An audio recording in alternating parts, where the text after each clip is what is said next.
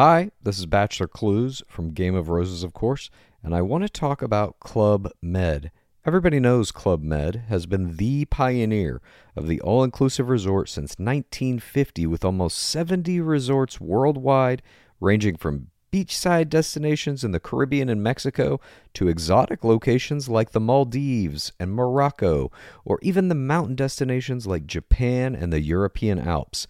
Dine on delicious gourmet cuisine, enjoy more than 20 activities, and make memories with your family. For more information, visit clubmed.us or call 1 800 Club Med or your travel advisor.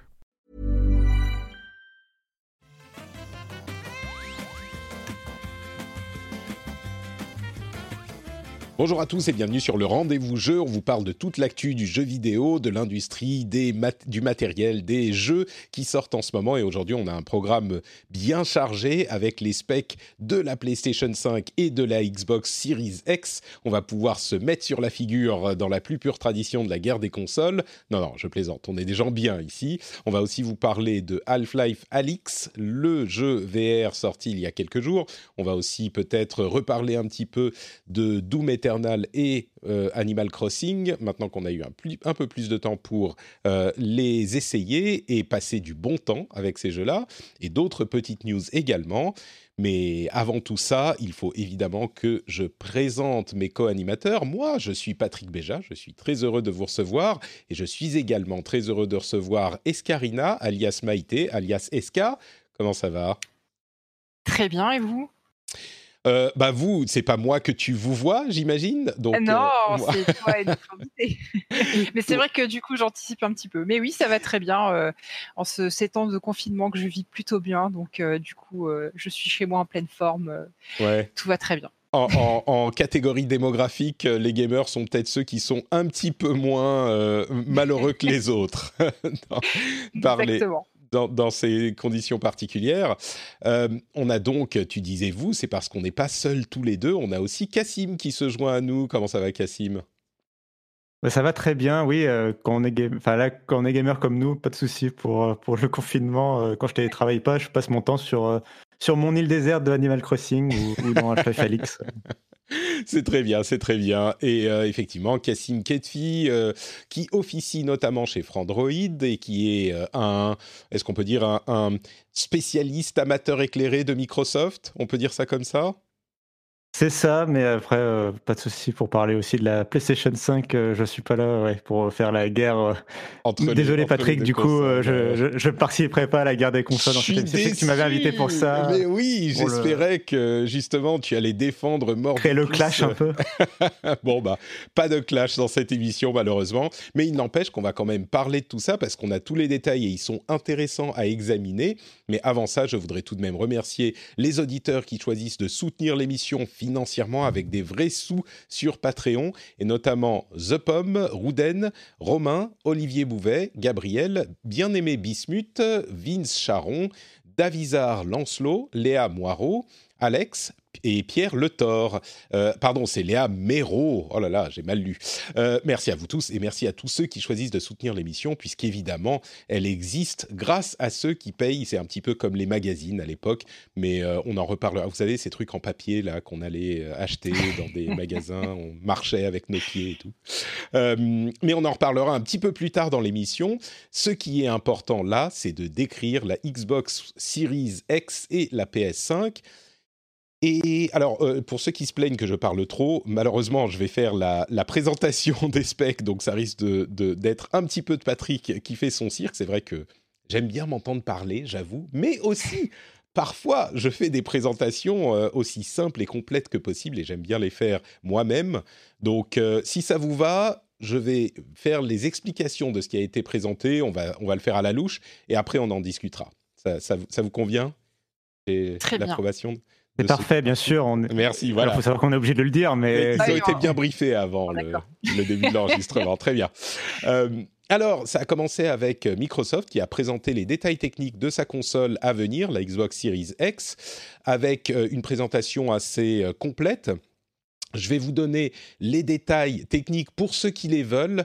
Euh, on ne va pas euh, détailler non plus complètement euh, dans nos discussions, mais au moins là vous aurez quelques chiffres.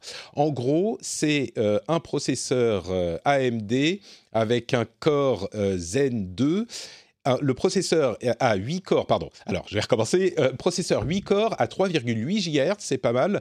Euh, un euh, processeur donc de type Zen 2 et un coprocesseur graphique à 1,8 GHz en architecture RDNA 2 il a 16 Go de RAM qui sont divisés entre une RAM un peu moins rapide et une RAM un peu plus rapide, et un disque SSD de 1 Tera, euh, qui est évidemment, comme tous les SSD, extrêmement euh, véloce, et il a toute une architecture qui euh, est prévue pour tirer les avantages de cette rapidité du SSD, en plus de la rapidité des autres éléments qui composent la console.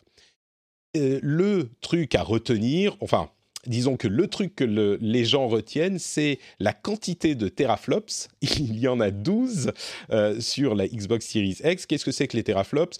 Les teraflops, en gros, c'est la vitesse de calcul possible de, du euh, système et plus particulièrement de la partie graphique du système. Donc, si on schématise un petit peu, ça veut généralement dire que plus on a de puissance de calcul, plus les graphismes seront euh, beaux, réalistes et tout ce qu'on veut. Donc, on a 12 teraflops sur la console de Microsoft. Du côté de la PlayStation 5, on a eu une présentation de Marc Cerny, l'architecte de Sony, le, designer euh, de l'architecture euh, matérielle de Sony, une euh, présentation qui était prévue pour la GDC, la conférence des développeurs, qui a été annulée et qui était franchement un petit peu bizarre.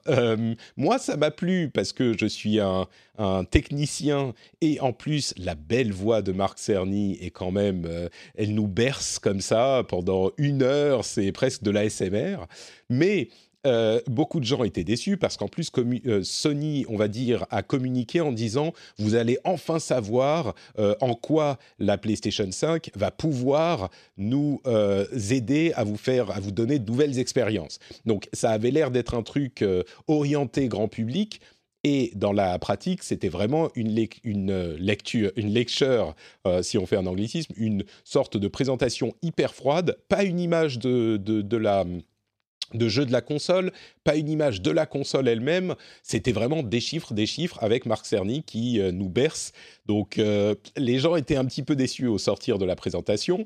Euh, je suis sûr qu'on pourra le commenter un petit peu plus dans un instant, mais pour les informations qu'on a eues, en gros, c'est euh, un petit peu kiff-kiff avec la Xbox One X au niveau du processeur et du coprocesseur graphique. Donc, c'est également un AMD Zen 2, une architecture RDNA 2, donc euh, les mêmes architectures. Il est un petit peu moins rapide. Je ne vais pas vous donner les chiffres exacts, mais en gros, on arrive à 10 teraflops, 10,28 teraflops au lieu de 12. Mais on a aussi 16 Go de RAM, une RAM qui est à une vitesse euh, unique, contrairement à la Xbox One, euh, pardon, à la Xbox Series X, qui a une RAM différenciée en deux vitesses différentes. Et l'autre point qui est très différent, c'est le SSD, qui est évidemment très rapide comme un SSD, mais qui est beaucoup plus rapide que euh, la version, le SSD de la Xbox euh, Series X. C'est-à-dire qu'il est à peu près deux fois plus rapide au point où, euh, sur la Series X, évidemment, ça euh, diminue les temps de chargement de manière extrême, ça permet de euh, relancer un jeu qu'on a mis en pause assez rapidement, en quelques secondes, mais ce que détaillaient les braves gens de chez Sony, c'était que le SSD de la PlayStation 5 est tellement rapide que ça permet presque de s'en servir comme de la RAM. En théorie, par exemple, si on doit... Vous savez que dans la plupart des jeux, il y a des passages où on se glisse euh, dans une crevasse euh, et ça ralentit tout. Et en fait, ça, c'est pour masquer les temps de chargement. Le jeu charge tout le décor de ce qu'il y aura de l'autre côté de la roche qu'on est en train de, euh, dans laquelle on est en train de passer entre les deux parties de la roche.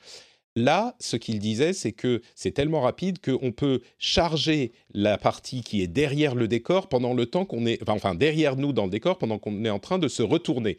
Donc, ce que ça veut dire, c'est que euh, on n'a pas besoin de tout charger en RAM, tout ce qu'on pourrait afficher dans le décor. Donc c'est une capacité qui est intéressante. Et au-delà de ça, il a passé un bon moment, ce bon Marc Cerny, à nous parler d'audio 3D et des, capacités incroyables de la console en audio 3D. Le seul problème, c'est que pour que ça marche de manière optimale, ils ont besoin d'adapter le signal à la forme spécifique de notre oreille. Donc, euh, il y aura cinq profils au lancement de la console, mais euh, ils, vont continuer à développer la chose. Et Marc Cerny évoquait des trucs comme euh, bah, on vous demandera peut-être de nous envoyer une photo de votre oreille. c'est un peu bizarre, mais pour qu'il puisse euh, établir le profil de l'oreille et donc créer un son qui serait euh, vraiment en 3D et qui serait extrêmement immersif. Euh, Microsoft a également un projet, une avancée en ce sens, qui est moins spécifique à chacun des auditeurs, on va dire, de, de, leur jeu. Mais à voir, ça c'est le genre de choses, je pense, qu'on ne peut vraiment juger qu'une fois qu'on les aura entre les mains ou entre les oreilles. Euh, il faut, savoir que c'est un peu le nerf de la guerre chez les les, les, les, on va dire les revendeurs de services euh, audio euh, pouvoir faire de l'audio 3D comme tu dis euh, personnalisé à, la forme de ton oreille. Enfin envoyer dire aux gens envoyez-nous des photos de vos oreilles pour qu'on vous personnalise le son c'est un beau message marketing mais en vrai ça n'arrivera pas parce que sinon tu es obligé de faire 7 milliards de profils différents. Et je, je, bossais dans l'audio juste avant mon, boulot actuel et c'était c'était un petit peu c'est un des un des arguments marketing forts quand tu veux faire de la 3D audio. Euh. Donc voilà, c'est bien. Je suis curieuse de voir ce que ça va donner, tu vois. Disons que s'ils ont effectivement ça, ça fait des années qu'on nous promet euh, l'audio 3D vraiment réussi. S'ils ont réussi à trouver un moyen de le réaliser, bah ça serait cool. Mais ça, euh, bon, c'est un petit peu différent, un petit peu nouveau. Je, disons que à, vu d'ici, je suis pas convaincu que ça donnera vraiment un, un, argument super pointu pour la qualité de l'expérience. Mais bon, peut-être à voir. Euh, Cassim, est-ce que il y a d'autres choses qu'on pourrait évoquer, mais je vais quand même vous, vous donner la parole. Est-ce que tu penses que j'ai fait un bon résumé de la chose ou est-ce que j'ai oublié euh, de mentionner certaines, euh, certaines caractéristiques? Non, pas du tout. Non, oui, tu as fait un bon résumé. concernant la PlayStation 5, c'est vrai qu'il y a deux choses. Il y a un peu, il y a la forme et le fond. Euh, sur la forme, tu l'as mentionné euh, rapidement, euh, c'était une conférence qui aurait dû être à la Game Developer Conference, qui a été annulée, ou repoussée plutôt. Et, j'ai l'impression que Sony s'est un peu planté sur sa communication en deux temps. D'abord, en annonçant la conférence ou le, cours de Marc Cerny, là, ils l'ont annoncé sur leurs réseaux sociaux, sur Twitter en fait. mais vraiment les réseaux sociaux de PlayStation qui, s'agressent normalement au grand public, à tous les joueurs, etc. Et alors, le tweet mentionnait hein, que ce serait un, plongeon en profondeur dans les specs de la PlayStation 5, donc on, comprenait que ça allait être euh, technique, mais euh, ils auraient dû, s'ils s'adressaient vraiment à tout leur public, c'est-à-dire en s'adressant à ce compte Twitter-là, ils auraient dû, à mon avis, euh, faire quelque chose de beaucoup plus didactique. Et c'est pas parce que c'est la Game Developer Conference que tu dois être forcément ultra technique et perdre les gens, en fait, et perdre le mmh. grand public. Euh, par exemple, la présentation. Euh, il y, avait même, il y avait même les silhouettes des gens qui étaient un faux public qu'ils avaient mis en surimpression. Enfin, c'était un peu lunaire comme, euh, comme présentation. C'est ça. c'est assez dingue qu'il n'y ait aucune démonstration, alors que pourtant les démonstrations ils les ont. On sait qu'il y a eu la démonstration avec Spider-Man qui avait fuité sur Internet. Donc ils auraient pu la, la, montrer. plus que ça. Elle était, dans, elle était dans l'article de Wired, je crois, dans l'un des deux articles qu'ils avaient fait avec Wired. Elle a été mentionnée, mais hmm. pas montrée. D'accord. Euh, et donc là, ils auraient pu la montrer, euh, cette démo, donc où, grâce à la vitesse du SSD, en fait, ils montrent que Spider-Man peut aller beaucoup plus vite euh, dans la ville de New York parce que la console est capable de gérer l'affichage de la ville en temps réel bah, à une vitesse beaucoup plus importante. Et, donc ça, ça aurait été une démo, assez intéressante à montrer. Donc sur la forme, c'est vraiment dommage, d'autant que là où ils se sont aussi un peu ratés, c'était sur le fait que bah, on n'a jamais eu d'informations, à part les articles de Wired justement, sur la PlayStation 5. Et c'est pas comme Microsoft euh, qui avait déjà montré le design de la console, qui a déjà donné plusieurs informations. Euh, il serait venu avec un, quelque chose de très technique là euh, à la GDC pour la Xbox, ça aurait été moins grave, puisqu'on avait eu d'autres informations déjà avant qui étaient plus grand public. Mm. Là, en fait, PlayStation, finalement, leur communication sur la PS5, il la commence avec deux articles de Wired, le logo et, euh, ce cours ultra technique et sans aucune démonstration. Euh, donc c'était un peu décevant. Et le truc qui m'a manqué, moi, c'était le fait qu'il ne présente pas la manette. J'étais assez surpris. Euh, ah bah, c'est une conférence pour les développeurs. je pense, c'est un truc pour les développeurs. Et si vraiment la manette est aussi ambitieuse qu'elle semble l'être dans les rumeurs, c'est bizarre de ne pas l'avoir révélé parce que c'est censé faire partie intégrante de l'expérience justement avec l'audio 3D et compagnie de, que va proposer la PlayStation 5 en fait. Ouais, il y a un élément, euh, juste pour euh, ajouter à ce que je disais, l'un des trucs qu'il a fait euh, Cerny, c'était défendre l'idée des générations de consoles. Il disait il faut qu'il y ait une cassure entre différentes générations pour qu'on puisse proposer justement de nouvelles expériences. Ce qui était un argument, je pense, qui peut tout à fait se comprendre. Les deux philosophies ont leurs avantages. Le fait de faire une continuité entre les générations, qui est le choix qu'a fait Microsoft, a des avantages évidemment. Le fait de faire une cassure a des avantages également, mais il a beaucoup insisté là-dessus. Il a beaucoup insisté aussi sur le fait que, oh, vous savez, les chiffres 10 teraflops, 12 teraflops, ça veut pas dire grand-chose, euh, en fait, machin. Il y a tout un tas de détails dans lesquels on pourrait rentrer sur le nombre de euh, compute unique du GPU avec la vitesse de chacun d'entre eux. Il y en a moins sur PlayStation, mais ils vont plus vite. Enfin bref, tous ces détails-là. Oui, euh, il y, a aussi la fréquence variable sur laquelle il n'est pas trop revenu, mais qui pose aussi des questions sur euh, la capacité de la console, parce qu'on n'a pas vu son design, euh, bah, refroidir correctement les composants et tout, parce que donc il indique qu'il y aura une fréquence euh, qui potentiellement peut augmenter ou diminuer selon fréquence bah, selon les besoins. Mm. Voilà, alors que Microsoft insiste sur le fait que c'est une fréquence fixe justement parce que la console a été conçue pour tenir bah, leur capacité, la capacité promise quoi. L'autre point qui est intéressant et qui, qui, avait été retenu pour la Xbox et pour la PlayStation 5, c'est la possibilité d'étendre le stockage euh, qui est de deux philosophies complètement différentes et les deux sont intéressantes. Euh, chez Microsoft, c'est un SSD externe propriétaire euh, développé avec Seagate, donc c'est quelque chose de plus user-friendly, mais qui risque de coûter cher et qui est propriétaire. Alors que Sony, ils promettent de pouvoir mettre toi-même un SSD dans la console, donc on imagine en, en soulevant le capot, en gros. Comme c'est le cas avec les disques durs aujourd'hui, en fait. C'est ça, de la PlayStation 4. Sauf que euh, les SSD n'ayant pas une norme aussi précise que celle des disques durs, je ne vais pas rentrer dans les détails, mais en gros, ils vont devoir faire une liste de SSD euh, compatibles. Euh, d'autant que la PlayStation 5, le SSD qu'ils ont annoncé, est vraiment, vraiment ultra rapide. Et, et ça, j'ai trouvé ça vraiment marquant. nous, on l'a noté vraiment dans tous nos articles qui parlaient de la PlayStation 5 ou de la Xbox. Les gens, même les technophiles, ne se rendent pas compte à quel point les consoles, les prochaines consoles sont ambitieuses et s'annonce vraiment performante et à la pointe, euh, ce qui n'était pas du tout le cas en 2013 euh, de la PlayStation 4 et de la Xbox One euh, au moment où elles sont sorties. Ah, c'est vrai par exemple. Ouais, vas-y, tu as, écrit cet article très intéressant sur. en fait, bah, je vais te laisser l'expliquer parce que c'était, ça détaille bien l'importance de, enfin, la, la, puissance des nouvelles consoles qu'on va avoir. Vas-y, explique comment tu as fait, c'était très intéressant. Bah, simplement, bah, j'ai fait un article en fait où effectivement j'ai pris euh, les, on va dire les composants principaux des consoles, euh, donc le, fameux processeur euh, AMD Zen 2, la, la, la puce graphique avec plein de teraflops et tout ça, et le SSD, et j'ai comparé ça avec des équivalents autant que faire se peut qui sont disponibles aujourd'hui à l'instant T sur PC. Et c'est vrai que tu arrives rapidement à une facture qui s'élève à plus de 1300 euros en prenant des choses comme bah, une RTX 2080 de Nvidia qui a 11 euh, teraflops par exemple.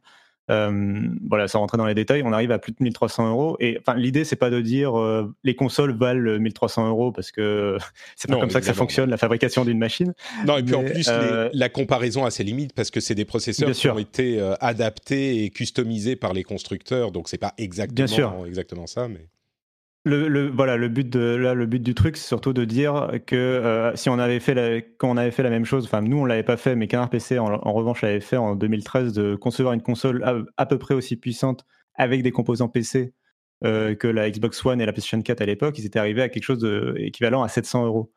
Et, euh, et, en fait, on voit vraiment, et c'est pas qu'une question d'augmentation des prix entre temps ou quoi, c'est vraiment qu'à l'époque, euh, le, processeur, par exemple, de la PlayStation 4 et de la Xbox One était au rabais, euh, mais vraiment, enfin, c'était un processeur de PC portable euh, à une époque où AMD n'était pas capable de concurrencer Intel et tout. Enfin, donc c'était assez problématique. Mais on a fait avec. là, on a fait avec et on a plutôt très bien fait avec. C'était, on, a des, jeux qui ressemblent vraiment à des trucs de, génération euh, de cette génération, bon forcément, parce que c'est. Mais je veux dire, on réussit à faire. Oui, voilà. On a réussi sur la, la, durée à faire presque aussi bien sur le PC que sur le PC. ce qui est bon, l'un influence l'autre, donc forcément, si les consoles sont à la traîne, le PC peut peut-être pas avancer aussi vite qu'il pourrait si les consoles étaient moins à la traîne, etc., etc. Mais il n'empêche. Mais c'est aussi ça qui est intéressant avec un changement générationnel, c'est justement de, de, il y a ce concept du plus petit commun dénominateur qui est assez important aussi quand on compare les deux consoles entre elles, qui fait que bah, les développeurs peuvent pas, euh, quand ils font pas des exclusivités pour une console, euh, ils peuvent pas tirer pleinement partie des capacités d'un matériel par rapport à un autre par exemple, sur la puissance de calcul, on imagine que euh, les jeux vont plutôt viser les 10 teraflops de la PlayStation 5 et proposer quelques éléments en plus peut-être sur la série X grâce aux 12 teraflops, par exemple une définition un peu meilleure ou un taux d'image seconde un peu meilleur. Et à l'inverse, pour le SSD, euh, bah, ils vont plutôt s'adapter au SSD un peu plus lent de la Xbox Series X qui de toute façon est plus euh, le SSD de la Xbox Series X ressemble plus à ce qu'on connaît aujourd'hui sur PC fixe euh, de façon assez classique. C'est une vitesse moyenne, on va dire, d'un SSD qui est quand même beaucoup plus rapide que, que les disques durs qu'on avait avant, hein, mais, mais qui est une vitesse assez moyenne. Bah, les jeux vont, vont plutôt viser ce, SSD-là et vont probablement pas, sauf si c'est des exclus PlayStation 5, vont probablement pas tirer parti de ce SSD ultra rapide dont Marc Cerny nous a parlé Surtout que l'accès au, enfin, la gestion du SSD, à mon avis, est plus difficile. Euh, tu peux pas juste, euh, c'est pas une option, une petite option que tu règles, euh, tu vois, dans les options du jeu. Aller plus vite, hop, cocher, et c'est terminé. c'est pas, c'est pas aussi simple que ça dans la conception du jeu. Donc il y a un tout un tas d'histoires de, de, priorité, des accès, de plein de choses qui sont pas en fonction des standards. Enfin, c'est vraiment compliqué. Mais, euh, Mais, du coup, toujours est-il que euh, avec cette nouvelle génération de consoles, on augmente le plus petit commun dénominateur. On va enfin pouvoir abandonner la Xbox One. Euh, alors ça prendra peut-être un an, un an et demi avant que les jeux puissent commencer vraiment à être next-gen. Mais on va pouvoir abandonner tout ce hardware-là et les développeurs vont pouvoir se dire bon, ben, on part du principe que on va peut-être pouvoir partir du principe qu'il y a un SSD par exemple. Alors qu'est-ce que ça voudra dire pour les jeux PC On verra. Mais on va pouvoir partir du principe voilà qu'une puce graphique c'est au moins environ 10 teraflops euh, ce, genre d'éléments qui vont permettre euh, de développer des, vraiment des nouvelles expériences. Et il y a un truc qui est intéressant effectivement dans ce que tu dis, c'est que pour la plupart des jeux, ça restera kiff-kiff. Aujourd'hui, les jeux sont euh, généralement multiplateformes, ils, ont, ils devront composer avec les capacités de tous les, toutes les machines disponibles. pour les jeux, on va dire du côté de Microsoft, pour les jeux first party de Microsoft, eh ben, Microsoft vise de toute façon la console, mais également le PC, et d'être disponible autant que possible euh, partout, ce qui explique la manière dont ils ont conçu leur Xbox euh, Series X, qui est en fait, on va dire, une console, euh, un, PC ou une console classique avec tous les potentiomètres mis à fond, c'est les potards à fond, et on, fait, on va aussi loin hmm. qu'on peut aller. Ça, comme ça, bah, ça sera un PC puissant, et comme les jeux sont prévus pour tirer avantage de ces machines euh, et de cette puissance, bah, il suffira de, cocher les bonnes options euh, dans la version Xbox euh, Series X. Il ne faut pas oublier non plus de mentionner que, a priori, on verra arriver une Xbox Series S qui sera moins puissante, pour laquelle les jeux vont devoir s'adapter aussi sur, sur Xbox. Donc, c'est un truc à, à garder à l'esprit aussi. Les jeux devront pouvoir s'adapter à toutes ces puissances différentes, toutes ces configurations différentes. Euh, du côté de la PlayStation, eh ben, évidemment, euh, il y aura, ça sera le cas pour les jeux multiplateformes, ils seront dans le même bateau, à peu de choses près. Là où on pourrait avoir des choses vraiment intéressantes, c'est du côté des jeux qui seront exclusifs à la euh, console. Et, d'une manière générale, sur ce point, je vais, je vais vous parler avec à cœur ouvert, je vais vous ouvrir mon âme. c'est un petit peu difficile de comparer les deux consoles parce que quand on a cette différence de, de teraflop dont tous les spécialistes disent c'est pas vraiment ça qui est important, même dans les compétences graphiques en fait, euh, il y a plein de choses qui changent. C'est un chiffre qui est très théorique et il y a plein de choses qui font que une console va pouvoir être plus ou moins puissante en fonction de son architecture en général. D'ailleurs, on a entendu parler, enfin on a entendu des certaines estimations selon lesquelles même la PlayStation 5 n'avait pas une architecture vraiment RDNA 2, mais une sorte de 1.5, euh, étant donné l'architecture, ce qu'on sait de son architecture, on n'est pas sûr que ça soit vraiment du RDNA 2. Donc, il y a plein de choses qui rentrent en ligne de compte, et en particulier, à l'époque du lancement de la console précédente, là j'arrive à la partie, euh, je, vous livre mon âme, euh, la, génération précédente, on avait Là encore, un combat, c'était pas tout à fait les teraflops, mais c'était le nombre de P. Euh, combien t'as de P? Là, elle est en 1080p. Là, la Xbox est obligée de, de, de, render, de, de comment dire afficher d'afficher les jeux voilà en 800 ou 900p par moment donc il y a moins une moins bonne résolution. Et il y avait les les, les fans qui s'étripaient sur les forums. Et dans la concrètement c'est vrai que la Xbox originale avait moins de puissance théorique en teraflop que la PlayStation 4 mais c'est pas ça qui a fait et c'est pas ça qui a fait le, le, qui, a fait que la Xbox a pris du retard par rapport à la PlayStation. Il y avait tout un tas de raisons, mais notamment les exclusivités PlayStation qui ont poussé la console en avant. Et c'était pas le fait qu'on avait euh, du Full HD en 1080p sur euh, PS4, là où il y avait du 900p sur euh, les trois jeux qu'on a comparés sur la Xbox. C'était pas ça le problème.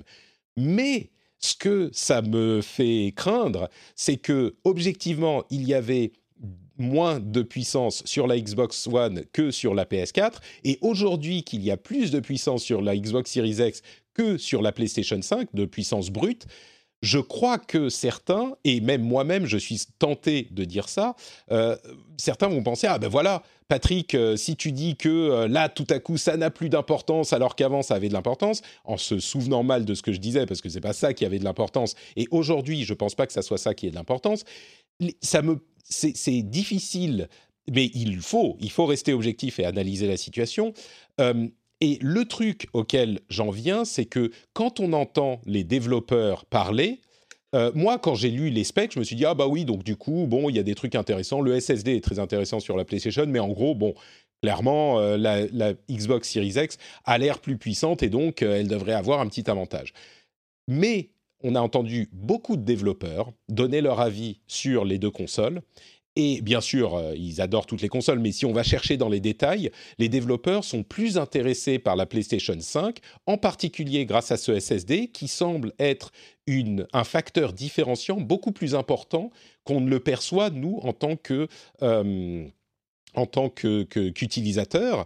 Et ils disent tous également, vous fiez pas au teraflop parce que ça ne veut pas dire que tel ou tel, euh, ça, donne exactement des capacités 20% euh, plus puissantes sur les graphiques ou c'est pas ça. Les teraflops ils disent tous ça veut rien dire. Par rapport à la enfin pas ça veut rien dire mais c'est vraiment indicatif et encore par rapport à la puissance graphique. Donc je me retrouve dans une situation où euh, si je dis ça, certains vont penser que je suis hypocrite, mais la réalité, bah, elle est là quand même. Et donc, ce que je dirais, c'est euh, moi, j'ai mes impressions sur le truc. Je pense qu'on est effectivement, ça va être un petit peu kiff-kiff, mais je suis obligé de constater que les spécialistes, les développeurs, ils disent presque unanimement, bah, la PlayStation 5, elle est hyper intéressante. Alors, qu'est-ce que ça va donner? On n'en sait rien. Mais euh, je, à moins que, je veux dire, si vous êtes vous aussi un spécialiste, je serais très curieux d'entendre votre avis sur la chose. Mais si vous êtes simplement un joueur qui euh, est fan de telle ou telle console et qui va venir me dire ouais machin teraflop bidule, ça m'intéresse pas. Euh, donc, mais est-ce que vous comprenez ce que je suis, ce que ce que j'essaye d'exprimer là? Parce que il y, a vraiment cette ce combat interne en moi qui est mais est-ce qu'il faudrait pas que je dise euh, la Xbox Series X elle a 12 teraflops donc objectivement elle est plus puissante donc elle devrait donner des jeux plus beaux? Mais en même temps, ce que j'entends par ailleurs, c'est tout le contraire par les spécialistes, les développeurs qui travaillent sur les consoles. Donc, bah, je suis obligé de me rendre à, l'objectivité des gens qui savent de quoi ils parlent. Et donc, je, je, je, je les mets à peu près sur un. Enfin, c'est pas, pas vraiment une compétition en tant que telle, mais il y a euh, sur la PS5 des choses plus intéressantes que j'entends. Donc, euh, sais pas, Cassim, qu'est-ce que ça t'évoque? Alors, euh, moi, bah, je vais pas revenir sur le lancement de la Xbox One, mais je pense quand même qu'il y avait. Euh, je pense que les articles. Euh, tu négliges un peu, je pense, la force quand même de, des articles à répétition qui montraient que la PlayStation 4 était à la fois moins chère et plus puissante. quand tu avais une fois par semaine un article avec qui citait les travaux de Digital Foundry qui disait bon bah sur, le jeu sur PlayStation 4 il est meilleur. Je pense quand même que ça aide la console à mieux se vendre de savoir que bah, si tu mmh. dois acheter GTA ou je ne sais pas quel jeu multiplateforme, bah, tu vas plutôt l'acheter sur la console qui fait tourner le jeu de façon plus propre et avec de meilleures performances. Quoi. Donc c'est et moins cher, ouais. Enfin, et moins cher en plus. Au, lancement, elle a très vite été et, elle est très vite arrivée au même prix la Xbox One. Donc, euh, je suis pas sûr qu'elle était moins plus chère très longtemps. Mais... Bah, enfin, disons que sur, vraiment sur le lancement qui, qui a été, euh, je pense que vraiment la, présentation était plus catastrophique et même les jeux exclusifs, je pense qu'on en on y met un poids sur les jeux exclusifs qui n'a pas été si important que ça pour la PlayStation 4 à son lancement. À son lancement, son lancement je suis d'accord. Avait Killzone et Knack, c'est pas vraiment non, non, non, tout les à jeux fait, dont on se souvient le plus. Mais... T'as as parfaitement raison. La force de la PlayStation 4 s'est établie avec les jeux exclusifs sur la durée, complètement. Là, je suis parfaitement d'accord. Et les annonces, enfin, dès le, 3 avec l'annonce de FF7 et compagnie. Mais même ça, on ils ont ancré leur force. on était en milieu de vie de la console, même pour ça, c'était 2015, ça. je crois. Hmm, d'accord. Euh, c'est ça, et euh, ça ancrait un peu, enfin ça, ça martelait l'avance qu'avait déjà la PlayStation d'après moi.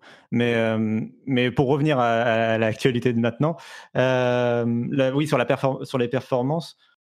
Alors les échos qu'on a eu, faut quand même aussi mettre un peu de les remettre dans leur contexte aussi. Qu'il y, a eu beaucoup de développeurs qui ont parlé de la PlayStation 5 qui étaient des développeurs travaillant pour ou avec des studios de Sony. Il y a eu des développeurs Naughty Dog, etc.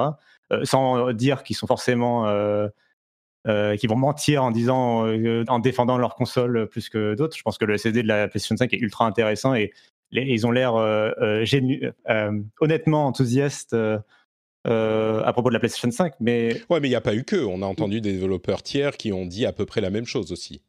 Alors, j'en ai pas vu beaucoup justement, mais après, là, pour moi, c'est le moment où je vais attendre euh, c'est là où, la présentation a ses limites. Euh, là, on connaît vraiment les, spécifications sur le papier, on n'arrête pas d'en parler. On connaît toujours pas le prix ni la date de lancement exacte des consoles.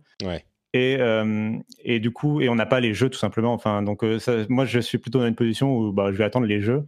et le, ce que je retiens au final, c'est que les deux sont partis pour faire des excellentes consoles.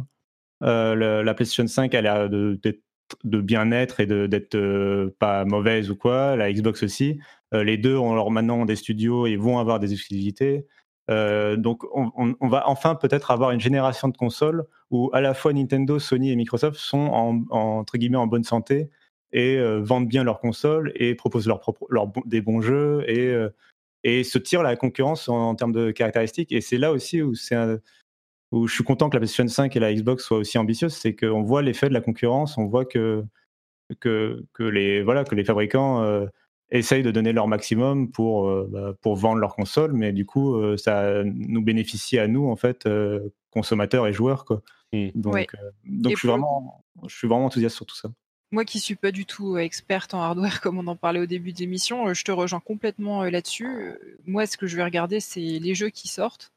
Et euh, il y a quand même le sujet de la rétrocompatibilité qui, qui fait toujours un peu, un peu mouche aussi. Euh, mais sinon, en termes de puissance, moi, mon point de vue, c'est que de toute façon, ils vont essayer d'être les meilleurs possibles euh, et qu'au final, on va avoir à peu près des équivalences et que ce qui joue, c'est pas la puissance de la console, c'est ce que les développeurs vont faire de cette puissance et les titres qu'ils vont pouvoir proposer. Euh, bah, de toute façon, l'important sera les jeux. Et pardon, je vais juste dire sur la rétrocompatibilité qu'effectivement, euh, c'est un des points faibles de, la présentation sur lequel on n'est pas revenu sur la forme. Euh, ils nous ont fait un peu une Microsoft en, en annonçant. Enfin, les propos de Marc Cerny étaient un peu flous. C'était pas clair du tout, ouais. Mm. Et euh, ils ont publié en fait un article officiel sur leur blog PlayStation pour dire que seule une partie des 100 jeux les plus populaires de PlayStation 4 seraient compatible au lancement avec la PlayStation 5 pour ensuite le remettre à jour en disant que à terme la plupart des 4000 jeux de la PlayStation 4 seraient compatibles sans préciser si ce serait au lancement. Non, c'est pas tout à fait ça. Euh, c'est pas tout à fait ça. Ils ont dit que euh, là, c'était un snapshot d'aujourd'hui. Les 100 jeux qu'ils ont essayé, bah, ils tournaient quasiment tous les 100 euh, les plus euh, populaire. populaire. Ce qui d'ailleurs, moi, m'avait fait un petit peu bondir parce que les 100 les plus populaires, il va y avoir 10 euh, Call of Duty, 10 euh, FIFA. Et, enfin voilà, c'est pas les jeux auxquels nous on voudrait jouer. Quoi. Et, et, en face, il y a la, la, Microsoft qui annonce une compatibilité avec 4 générations. Alors, c'est pas tous les jeux, surtout les, sur les générations plus anciennes, mais on, on, a une, une compatibilité sur quasiment tout, toute l'histoire de la Xbox, ce qui est évidemment beaucoup plus intéressant.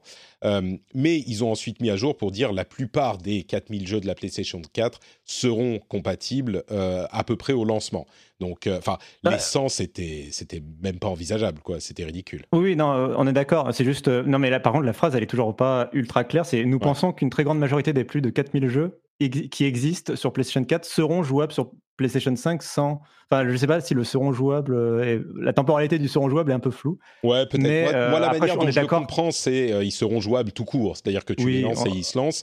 Mais, mais oui, ça, ça laisse effectivement, c'est un petit peu flou. Il se laisse peut-être une porte de sortie, mais. On, est d'accord après que ce sera plus que 100 jeux. Oui, non, mais 100, c'est ridicule. ça n'a pas de sens. Enfin, si c'est ça, autant dire, il n'y a pas de rétrocompatibilité parce que ça n'a aucun sens. Et voilà, la porte. Enfin, en fait, le, point de ce sujet, c'était pas vraiment de dire que la console elle a des problèmes de rétrocompatibilité ou pas. On pense, enfin, ce sera pas le cas, mais c'est plutôt de montrer euh, les petits errements de communication qu'a Sony euh, sur ce début de génération euh, là pour le moment.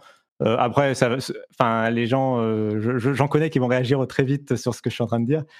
juste pour dire que en une présentation de la console avec le design, le prix et Spider-Man 2, et ce sera réglé. Hein, tout le monde aura oublié. Hein, oui, complètement. La discussion de mars dernier je crois qu'il est les comparaisons avec euh, j'en ai vu fuser les comparaisons avec la avec la, Xbox de l'époque évidemment c'est pas du tout la même chose mais il est euh, complètement juste de dire que on commence à se demander si Sony eux-mêmes savent où ils vont avec cette histoire. Alors ils peuvent complètement corriger le tir avec une, une, présentation, avec des jeux enfin et la manette dans quelques mois, mais on est tout à fait en droit de se demander est-ce qu'ils savent euh, parce que on imagine bien que chacun est en train d'attendre pour pouvoir annoncer le prix. Ils essayent de savoir à quel prix mhm. sera la console. On imagine que peut-être la Series X sera un peu plus chère avec une Series S un peu moins chère et la PlayStation 5 au milieu. C'est possible. Euh, il est même possible peut-être qu'il y ait deux versions de la PlayStation 5 au lancement. Ça me paraît peu probable, mais pourquoi pas? Mais on sent bien qu'ils s'attendent euh, les uns les autres. Mais clairement, là, on se demande ce qu'ils sont en train de faire. Sony, on avait eu pour la génération précédente, et déjà c'était un petit peu tard, en février de l'année de la sortie, une présentation assez complète. Et là, on est en mars et on a l'impression que ça va pas arriver avant euh, quoi, avril, mai, peut-être juin. Euh, et, et, bon, enfin, on est, on est complètement en droit de se poser la question de ce qu'ils sont en train de faire. Euh, ceci dit, je vais quand même euh, préciser, on parle des specs parce que c'est ce qu'on a maintenant et qu'on a faim et que c'est marrant d'en parler. Je vous rejoins complètement sur le fait que les deux sont dans un mouchoir de poche, euh, autant, au niveau de la puissance et au niveau, enfin, on n'est pas vraiment en train de pinailler, mais presque sur 2 teraflops et un SSD plus rapide. Ça sera peut-être des trucs phénoménaux, mais dans l'ensemble, il y a quand même une compatibilité qui est nécessaire à travers les jeux qui sortent sur toutes les consoles. Euh, et puis, comme Nintendo l'a bien montré, euh, la puissance c'est une chose, mais ce qui est important au final, c'est le game design, et c'est tout à fait les jeux. Et quand on aura les jeux, c'est sur ça qu'on va juger, comme c'est sur ça qu'on a jugé avec les générations précédentes. C'est juste que là, on a les specs, donc c'est marrant de parler des specs, et on en parle une demi-heure, quoi. Mais oui, je suis tout à fait d'accord avec vous sur ce point. C'est absolument indéniable. C'est ça qui a fait, c'est toujours ça qui définit systématiquement le succès d'une console ou d'une autre.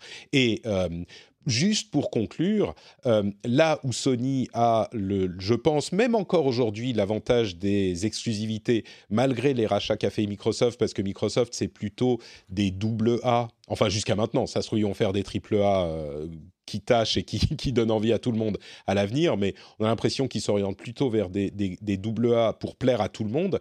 Euh, il ne faut pas oublier non plus que Microsoft a un énorme avantage avec le Game Pass, qui est une force commerciale, qui est à mon sens la grosse innovation de cette génération euh, et le gros point fort de cette génération, c'est le Game Pass, euh, encore plus que tout le reste. Et ça, ils l'ont dans la poche et ça, ça influence énormément l'attractivité des consoles à venir.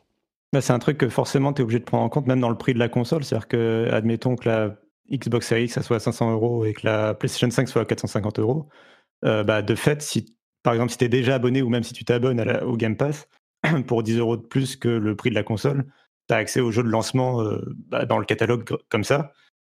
Alors que la PlayStation 5, il faut rajouter derrière euh, bah, un jeu, probablement. Le jeu ne sera pas offert dans la console, tu vois, il faudra acheter, euh, je sais pas le Spider-Man 2 ou le, Il faudra rajouter les 50 euros en plus du prix de la console pour avoir le jeu avec.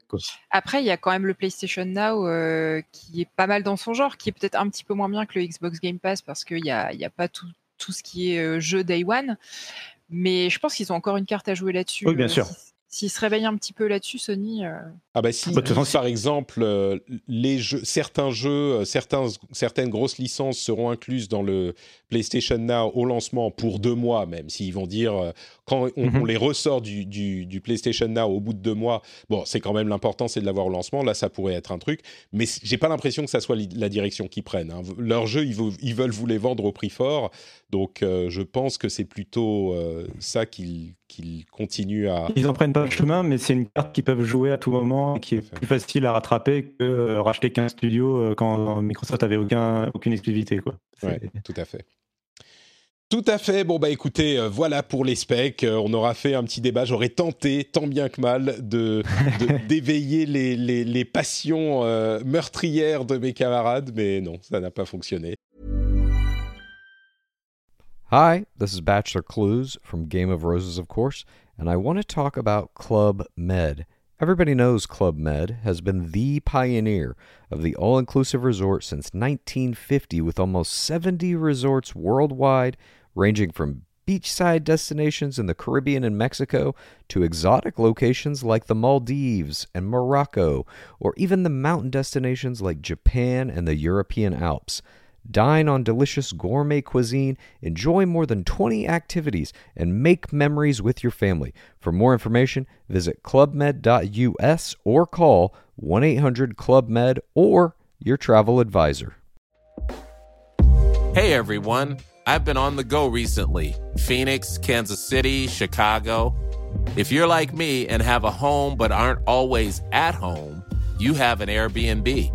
Hosting your home or a spare room is a very practical side hustle. If you live in a big game town, you can Airbnb your place for fans to stay in. Your home might be worth more than you think. Find out how much at airbnb.com/slash host. Donc, euh, on va euh, se faire une petite pause pour parler de Patreon. Et vous rappeler que l'émission, bah, comme je l'évoquais en début d'émission, c'est euh, un petit peu comme un magazine qu'on achète dans le kiosque qu'on achetait à l'époque où on faisait encore ces choses-là. Alors oui, euh, de temps en temps, il y a un peu de pub, mais euh, c'est surtout le fait de payer la chose qui est importante et qui permet à l'émission d'exister et d'être ce qu'elle est, d'être indépendante de la manière dont elle l'est. Donc euh, si vous appréciez l'émission, si vous aimez bien, vous pouvez vous dire, bah, je vais contribuer et permettre aux gens qui l'écoutent gratuitement de l'écouter gratuitement, parce que sans ceux qui payent, eh ben, il n'y a personne qui peut écouter l'émission donc merci à vous tous de soutenir. Si vous voulez le faire, si vous êtes en train de faire votre jogging, et eh ben au moment où vous rentrez, comme je le dis parfois, vous jetez les clés dans le bol, ça fait cling et vous dites ah tiens euh, je, suis sorti à peine 20 euh, minutes pour faire mon jogging pendant le confinement, mais euh, j'avais déjà oublié Patrick. Et bien là, cling, Patrick je vais aller me euh, mettre sur patreon.com slash rdvjeux et contribuer au rendez-vous jeu parce que je suis quelqu'un de bien. Voilà, c'est ça la question. Euh, c'est ça que vous pourriez vous dire si euh, ça vous intéresse. Donc, patreon.com slash rdvjeux. Merci à tous ceux qui décident de contribuer et merci à tous ceux qui le font déjà. Alors, on va continuer avec ben, des jeux est-ce que on parle d'abord de Half-Life Alix ou nos impressions mises à jour sur Doom et euh, euh, Animal Crossing? On en a parlé à l'épisode précédent, dans l'épisode bonus. Donc peut-être Half-Life Alix. Toi, euh, tu y as un petit peu joué, Cassim. C'est un gros morceau, Half-Life Alix. On va pas rappeler tout le contexte non plus, mais euh, sortie d'un nouveau jeu Half-Life, c'est forcément un événement. Euh, un jeu VR en plus qui doit, euh, on va dire, qui est l'un des espoirs de voir la réalité virtuelle avoir son champion. Qu'est-ce que tu en penses, toi, après quelques heures passées dans ce monde? Bah alors, je voulais d'abord dire que euh, tout à l'heure, on parlait des jeux sur les plusieurs plateformes et qu'en ce moment, quand même, c'est une période euh, vachement fantastique parce que je pense que toutes les plateformes ont euh, justement une sorte de titre flagship. On a, tu parlais d'Animal Crossing à deux secondes. bah, la VR, maintenant, à la Half-Life Alix, justement. Si on, si on considère la, réalité virtuelle sur PC comme, comme en quelque sorte sa propre plateforme, puisque bah, faut, forcément, il faut acheter un casque. Bah, Half-Life Alix, c'est un peu son fleuron, c'est un peu son triple A, son exclusivité triple A quoi, de, de la saison. Et, euh, ouais, elle a, vraiment ce, nouveau champion avec Half-Life Alyx, je suis totalement d'accord. Euh, moi, je suis, fan de la licence euh, depuis euh, la sortie de Half-Life 2. Euh, et j'ai enfin, voilà, fait Half-Life 1, j'ai fait tous les épisodes d'Half-Life 2. Je suis. j'ai précommandé dans les 10 minutes qui ont suivi l'annonce d'Half-Life Alyx quand, quand, ils l'ont annoncé, genre en octobre ou novembre, je sais plus. donc voilà, très grand fan de la licence. Et euh, donc j'étais très impatient de tester ça. Euh, alors faut savoir déjà que je joue avec le Oculus Quest, qui me semble le même casque que toi tu avais pris aussi. Ouais. Euh, qui, qui, est le casque totalement mobile de, de Facebook euh, Oculus. Mais, mais du coup, je lui ai branché un câble. On peut acheter un câble de USB en fait qui permet de l'utiliser avec un PC. donc ça, c'est presque le premier défaut de l'expérience, c'est quand même ce câble encore. en fait, j'ai vraiment pris un énorme plaisir avec ce jeu et je prends toujours un énorme plaisir avec ce jeu parce que je ne l'ai pas encore terminé. Mais euh, j'ai l'impression que le jeu est encore limité un petit peu par le matériel, c'est-à-dire euh, par euh, le casque qui n'est pas toujours bien réglé en face de tes yeux, par euh, le câble que tu sens encore un petit peu des fois dans ton dos, par les manettes qui sont pas. Bah, ça m'est arrivé une ou deux fois d'avoir un petit tracing, un petit moment où le tracking disparaissait et tu vois, tu, ta, main n'était pas bien reconnue dans le jeu, ton action n'était pas totalement bien reconnue. Bon, c'était vraiment un, un, ou deux moments sur plusieurs heures de jeu, donc c'est pas non plus euh, des problèmes majeurs, mais voilà, c'était des points que je voulais souligner. Mais ça, euh, maintenant ça pour le cas, jeu, quel que soit, quel que, quel que, quel que soit le quel casque, que soit le jeu. je pense. C'est pas, c'est euh, pas juste le, le, Quest, non C'est, c'est le cas. Enfin, euh, peut-être que certains connaissent un petit peu mieux le, font un peu mieux le tracking euh, des mains. Alors, j'ai pas testé, euh, j'ai pas testé beaucoup de casques, donc je peux pas te dire si c'est spécifique à ce casque. Ce que je veux dire, c'est que dans l'absolu, peut-être dans un an ou deux, si un jour il y a un casque tu vois, de réalité virtuelle révolutionnaire qui est totalement sans fil et qui permet de jouer sans fil à des jeux PC, bah, Half-Life Alyx s'exprimerait encore mieux sur ce genre de casque euh, et qu'entre guillemets le jeu est future-proof, si tu vois ce que je veux dire. Ouais, euh, d'accord. Et que, que, voilà, il est peut-être encore un peu limité par, euh, par sa plateforme physique. En tout cas, euh, le jeu est ultra impressionnant. Euh, du coup, c'est ma première vraie expérience en réalité virtuelle. Et j'avais fait des expériences de 5 minutes par-ci par-là tu vois, un petit peu en mode euh, comme la Wii euh, quand on s'amusait euh, avec, avec, le tennis pendant trois minutes, puis après on se rendait compte que quand même c'était pas forcément dingue. Bah là, c'est la première application qui vraiment me vend la réalité virtuelle. j'ai pu à la fois y jouer en réalité virtuelle et en même temps regarder mon copain y jouer et le voir en, du coup en 2D avec le retour vidéo en 2D. Et du coup, c'est assez intéressant de comparer vraiment le, la différence entre les deux. Et ça, je crois que c'est quelque chose euh, que je n'avais pas vu venir et à quel point on ne se rend pas compte quand on ne l'a pas testé. Euh, la 2D ne rend pas du tout compte euh, de ce que c'est que d'être dans le jeu. C'est-à-dire que même la taille des modèles, en fait, la taille de l'environnement, en 2D, en fait, on, on, peut être au pied de la citadelle de City 17 et, et être impressionné de le voir sur un écran en 2D classique.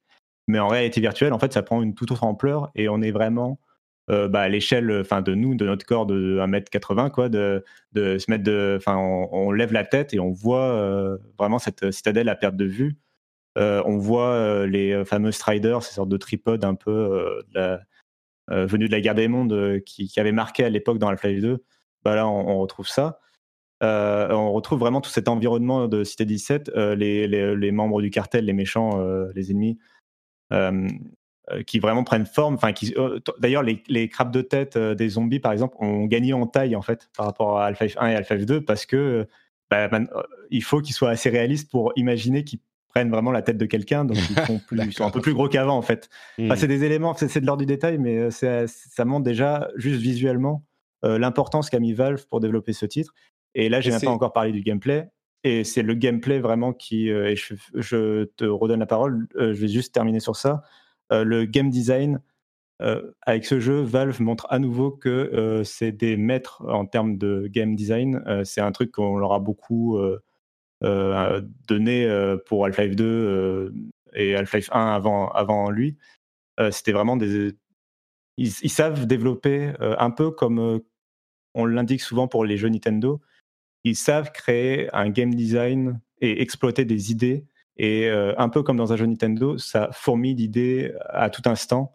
Euh, des séances de hacking où bah, tu vas devoir faire tourner un globe devant toi avec tes deux mains et, euh, et faire bouger des éléments euh, dans l'espace. Bah, tu, le, tu le fais physiquement jusqu'à euh, t'amuser, enfin littéralement t'amuser quand même. Et c'est mon exemple est assez stupide. T'amuser à ouvrir des tiroirs d'un bureau ou d'un placard pour fouiller, pour trouver des munitions, mais c'est dingue à quel point c'est jouissif de se dire que chaque tiroir est ouvrable, chaque, chaque élément d'un placard, voilà, tu peux bouger les, tu peux bouger un carton, le retourner et voir qu'en fait dans le carton il y avait des éléments pratiques pour toi. et ça, devient vraiment cette boucle de gameplay où tu te mets à fouiller chaque pièce euh, est assez incroyable. Et là, j'ai même pas parlé des séances de combat où où tu tu t'amuses à te mettre à quatre pattes derrière une barricade, physiquement à quatre pattes, et à, et à pouvoir tirer à l'aveugle ou en, en, levant juste légèrement la tête pour essayer de viser et, et tirer ou jeter des grenades littéralement en agitant la main et pas en, essayant de créer un arc de cercle un peu chelou comme on a l'habitude dans les jeux. Euh, non, vraiment. je, vais, te poser, je, te, je te pose la question sur ce point spécifique. Euh, je pense qu'on a bien compris l'attrait de euh, la présence dans le, le, monde, mais les désavantages, euh, est-ce qu'ils sont également présents de la même manière? C'est-à-dire que tu dis on s'accroupit physiquement dans notre salon, mais est-ce qu'on peut euh, est-ce qu'on a la place? Est-ce que c'est pratique? Est-ce que c'est fatigant de vraiment bouger? Est-ce que le déplacement, parce que les modes de déplacement dans les jeux en réalité virtuelle, c'est toujours plus ou moins problématique. Alors je sais qu'il y en a, il y a toutes les versions dans Half-Life Alix. Il y a la téléportation, il y a le déplacement lent, il y enfin il y a tout. Mais est-ce que tout ça, ça fonctionne aussi? Ou est-ce qu'on se dit, bon, bah, ouais, on n'y est pas encore, mais c'est sympa d'être dans ce monde, donc je vais passer outre? Ou est-ce qu'ils ont réussi vraiment à donner quelque chose de convaincant pour toute cette, cette partie du jeu-là aussi? Alors, sans te promettre que c'est parfait, je vais quand même dire que c'est très bien réussi et qu'effectivement, il propose toutes les options. Ce qui est assez intéressant parce que du coup, pour le coup, moi et mon copain, on n'a pas choisi la même option. Mmh. Euh, moi, j'ai choisi l'option de téléportation, c'est-à-dire qu'en fait, tu vises en gros un endroit euh, devant toi à quelques mètres. Euh, tu vois des pieds virtuels se matérialiser dans l'espace et tu dis en fait c'est là où je veux être et tu te téléportes de façon progressive vers l'endroit. tu fais une sorte de bond en avant. Et moi, c'est le choix, enfin, c'est vraiment le truc, c'est la vie que j'ai choisi de mener dans Alpha Felix et j'ai, ça me, ça, voilà, ça me permet de me déplacer et je trouve ça assez intuitif et surtout, ça ne me donne pas la nausée, ça me fatigue pas. Et, et ça me permet de pas me déplacer parce qu'effectivement, mon salon est pas non plus gigantesque. Et moi, ma façon de jouer fait que, en gros, je me déplace pas physiquement dans l'espace. je me déplace juste en hauteur et légèrement, disons, oui, voilà, on va dire quelques centimètres tout autour de moi quand j'agite les bras, etc mais euh, mais je me déplace pas, je marche, je marche pas quoi, je, je bouge pas. D'accord. Et, et, ça fonctionne même quand on ne marche pas dans l'espace, ça fonctionne vraiment pour toi. Euh... C'est ça. Ouais, d'accord. Et moi par contre, et mon copain du coup a choisi le, déplacement progressif où en gros euh, tu t'appuies comme dans un jeu classique, en fait tu te déplaces avec le joystick et ça se déplace. alors contrairement à FPS, ça se déplace pas dans. Non, c'est voilà. Comme un FPS, ça ne se déplace pas là où tu regardes, ça se déplace bah, dans le sens où est ton corps, tu peux, dans FPS, tu peux imaginer, euh, euh, quand tu joues avec ZQSD, tu peux te déplacer sur la gauche, par exemple, sans, sans que ce soit là où tu regardes. Mmh. bah là, il fait un peu la même chose. Et en gros, moi, quand je l'ai testé, ça me donne immédiatement la nausée. Par contre, c'est impossible. De... Ça me donne vraiment le sentiment un peu comme un vertige. Ah ouais, c'est la cinétose, c'est terrible. Direct. Et lui, ça ne gêne pas. Mais instantanément. Lui, par contre, ça ne le gêne pas, il préfère ça à la téléportation. C'est le contraire, c'est la téléportation qui, qui, le, qui trouve gênant. Donc, le fait de proposer les options et d'avoir pensé, le fait d'avoir pensé les jeux, euh, d'avoir pensé le jeu pour ces quatre déplacements fait que euh, c'est vraiment, euh, pour moi, un état de l'art. Enfin, j'ai vraiment l'impression qu'ils ont voulu faire un état de ce qu'on était capable de faire en réalité virtuelle. De ce que j'ai pu comprendre, il y a plein de choses comme, par exemple, la gestion de l'inventaire au niveau des mains ça, c'est pas un élément que j'ai beaucoup abordé, mais euh, il n'y a aucune interface dans le jeu.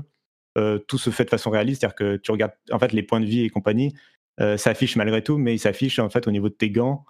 Et il n'y a pas une sorte d'écran 2D par-dessus ton affichage qui mmh. qui t'indiquerait un peu les points de vie, tes munitions, etc. C'est à toi de gérer les munitions. Tu regardes ton pistolet pour savoir s'il te reste des munitions dedans. Et pour le recharger, tu dois faire un mouvement. en gros, pour enlever le chargeur, aller prendre un nouveau chargeur dans ton dos et, et faire des mouvements sur ton flingue. Bon, alors je suis pas américain, donc je suis pas encore expert en rechargement de, de pistolet, mais euh, mais euh, j'arrive, euh, je commence à avoir un peu le mouvement. Mais voilà, du coup, ils, tu sens qu'ils ont pris des idées un peu de toutes les expériences VR qu'on avait vues au cours des années précédentes et qu'ils ont mis un petit peu ça, ils ont peaufiné ça, un petit peu comme Nintendo ou Blizzard, vraiment, ils ont peaufiné ça, enlevé ce qui est ce qu'il fallait pas, mettre dans un jeu VR et pour proposer vraiment la meilleure expérience possible, je pense, aujourd'hui en VR. Quoi. Et alors, je suis pas spécialiste, comme j'ai dit, c'est un peu ma, première grosse expérience, mais c'est ce qu'ont l'air de dire tous les tests que j'ai vus sur le web. J'ai vu à peu près que des tests dithyrambiques, à part peut-être euh, chez Giant Bomb, ils ont l'air de pas être convaincus, mais je crois que c'est les seuls. Euh, mais du coup, bon, dernière question, tu parles de, du plaisir de l'immersion, en quelque sorte, c'est ce sur quoi tu as beaucoup insisté jusqu'à maintenant, j'ai l'impression. Euh, quid du plaisir de jeu, vraiment du plaisir de gameplay? Est-ce que c'est fun? Euh, Moi, évidemment, je vais penser à Half-Life, c'est un jeu de tir, donc est-ce que c'est fun de tirer sur des trucs?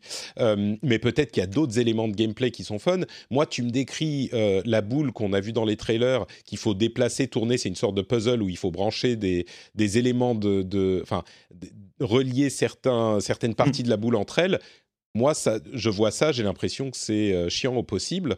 Euh, peut-être, ça se trouve, c'est super fun euh, quand tu le fais en VR, mais est-ce que le jeu est fun vraiment? Euh, Est-ce que le tir est bon? Est-ce que qu'est-ce, qu'est-ce que quid de tout ça? Ouais, il y a trois éléments là-dedans. Alors déjà, d'une part, le plaisir du jeu, il vient aussi de son scénario et de son lore, qui évidemment font beaucoup. on est plongé immédiatement dans l'ambiance et et dans le scénario, j'ajouterais quand même l'humour parce qu'on retrouve, c'est quelque chose d'assez nouveau dans Half-Life finalement. Euh, on retrouve beaucoup d'éléments d'humour qui viennent de tout droit de Portal et de Portal 2, clairement. Ah oui euh, Avec le personnage. Ah, en fait, il y a Alix qui fait des commentaires en permanence et euh, de façon un peu cynique. Et tu as un scientifique en fait qui te parle, qui est en communication quasi permanente avec toi. Et pareil, qui fait des blagues. Enfin, en gros, la première fois qu'il te file un flingue, il te le balance. C'est à toi de le, de le rattraper avec tes mains. il te le balance en disant Eh, voilà un flingue qui est déchargé. Et en fait, toi, t'arrives pas à le rattraper, il finit sur une voiture, euh, il y a une balle qui part, et parce qu'il restait une balle dans le flingue, et il te dit Bon, bah maintenant il est déchargé en tout cas. Euh, et, voilà, des petites vannes comme ça qui, qui, qui, viennent plutôt de Portal. Euh, bon, c'est pas exactement la réponse que je pense que tu voulais, mais ça fait partie des, des, choses qui sont importantes dans un jeu vidéo. C'est pas qu'une démonstration de game design, il y a quand même un scénario, il y a quand même d'autres choses, tu vois. C'est un vrai jeu, entre guillemets. C'est ça que je, ce que je voulais indiquer. Non, non, je comprends, tu as tout à fait raison. Ouais. Mmh. Et, euh, et sur l'élément, le gameplay en lui-même, euh, bah, le tir marche. Et euh, je vais reprendre l'exemple du puzzle dont tu parlais il y a deux secondes. oui, en vidéo, en fait, en 2D, ça a l'air chiant au possible parce que c'est, on dirait un puzzle comme il y en a dans tous les jeux depuis 20 ans de hacking, un peu le, mini-jeu de hacking à la con, qui c'est le cas. Mais en même temps, la première fois où tu, en fait, tu, tu essayes de faire le truc comme si c'était en 2D, donc tu commences à prendre euh, ton, élément et à le, traverser sur le globe pour essayer de, déverrouiller la serrure. Et en fait, tu te rends compte qu'avec ton autre main, tu peux faire bouger le globe euh, dans l'espace. Et, c'est comme ça, en fait, que tu vas résoudre le, puzzle. Et en fait, il y a des, il y a ce déclic un peu de, game design, un peu comme à l'époque de Half-Life 2, quand il y avait le moteur physique qui faisait son arrivée mmh. et qu'on avait le Gravity Gun pour la première fois et qu'on comprenait que on allait pouvoir euh, faire des. Euh, je me souviens d'une énigme d'Half-Life 2 où en gros tu mettais des briques d'un côté d'une planche de bois pour euh, tu vois, faire contrepoids et pouvoir sauter sur un, espace en hauteur. Dit comme ça, cette énigme, elle est quand même un peu ridicule et elle est pas genre tu vas t'amuser à mettre des briques sur une planche de bois, quoi. C'est pas très drôle. mais c'était une démonstration de ce que le moteur physique était capable de faire. Et vu que c'était la première fois qu'on avait un moteur physique comme ça, bah, c'était fun et et c'était euh, ouais, c'était nouveau. Et, euh, et en réalité virtuelle, on retrouve un peu cet effet-là euh, avec les énigmes. C'est un peu le nouveau moteur physique, je trouve. C'est ce, cette nouvelle couche d'immersion et de, de, gestion de l'environnement. Je vais pas parler du son 3D, évidemment, qui est aussi très important. On entend tout autour de nous. c'est tout ce qui se passe à, à tout moment. Mais, mais ouais, non, c'est un jeu qui est très fun à jouer. cela dit, pour juste répondre à un dernier élément que tu posais, euh, euh, effectivement, euh, c'est un jeu auquel je n'arrive pas à jouer pendant 6 heures d'affilée, comme je pouvais jouer à Half-Life 2 pendant 6 heures d'affilée. Hmm. parce qu'au bout d'un moment, malgré tout, et là, c'est difficile de savoir si ça vient du jeu ou si ça vient du casque. malgré tout, au bout d'un moment, tu as une certaine fatigue et tu as juste envie de faire une pause, ce qui permet aussi de profiter du jeu plus longtemps. Mais, mais, La durée de vie est allongée. C'est ça. C'est ce point négatif est en fait un point positif, non euh, Mais euh, mais je pense aussi que ça vient du casque qui euh, a tendance à serrer au bout d'un moment de mon mmh. côté et de, réglages qui Et c'est un truc qui me faisait peur, dont on n'a pas parlé pour la PlayStation 5, mais j'ai toujours peur des, des, des, plateformes, des éléments de, que ce soit le son 3D ou que ce soit là, la, la réalité virtuelle, euh, les éléments qui te demandent de, de régler toi-même un réglage. Tu sais, comme, le, comme quand tu, on te demande le contraste en lançant un jeu. Euh, est-ce que vous voyez à peu près cette image ou est-ce que vous la voyez beaucoup? Et tu sais jamais vraiment quel réglage il faut mettre pour, euh, pour jouer. là, je trouve que c'est un peu la même chose avec les casques de VR. Tu sais jamais si ton casque il est vraiment bien ajusté, si cette zone qui est un peu encore floue dans ton angle de vision, c'est normal qu'elle soit floue, c'est parce que le, le casque tu l'as pas parfaitement réglé, ou est-ce que ce serait meilleur avec un autre casque? C'est des questions que tu te poses en permanence et, euh, et sur ça, je pense que l'expérience peut encore être améliorée. Mais le jeu en lui-même est vraiment réussi. Bon, bah écoute, ça donne envie. Euh, système seller? Euh, bah, Ça, c'est compliqué à dire. J'ai l'impression que les gens sont braqués sur la question de la VR et espèrent encore que le jeu sera modé pour être joué en 2D. ce qui semble. Enfin, je pense qu'il y aura vraiment des gens qui vont essayer de le faire. Mais le jeu perdrait beaucoup de son intérêt, d'après moi, à être joué en 2D. Euh, écoute, je t'ai posé une question à laquelle je veux une réponse oui ou non. système seller, euh, bah écoute, faut-il acheter un casque de réalité virtuelle pour jouer à ce jeu? Système seller, j'ai envie de te dire oui, puisque j'ai acheté un Oculus Quest pour jouer à ce jeu. Très bien, euh, eh ben, écoute, voilà, la réponse est là. D'accord. Valve a réussi son coup déjà sur ça, quoi. Très bien. ok, bah merci beaucoup pour ce, pour ce rapport fort détaillé. ça t'a donné envie, Maïté? C'est Ça y est, tu vas considérer l'achat? Ah bah, oui, non, c'est clairement un jeu qui me fait très envie. Après, le en l'occurrence, un Oculus Quest, ça coûte pas non plus le prix d'une Switch, donc donc non, ce que j'aurais bien aimé, c'est, éventuellement prendre un casque, alors mon PC, j'ai pas la config qu'il faut, mais avec, avec Shadow, si, il n'avait pas décalé, la disponibilité de leur, de leur service. Mais dès que j'ai la fibre, je sais que je suis intéressé par un, par un système Shadow et je m'étais dit qu'à ce moment-là, j'aurais pu me prendre un casque de VR puisque j'aurais eu, en toute logique, la config nécessaire. J'espère que Valve sortira Half-Life Alyx sur euh, le PlayStation VR de la PlayStation 5, euh, ah. qui est. On pourrait en reparler, mais ouais, c'est pas forcément complètement sorti de l'impossible, mais c'est quelque chose que j'aimerais bien voir arriver. Quoi. en tout cas, je me vois pas y jouer autrement qu'en VR. En effet, je pense que ça perdrait de son intérêt.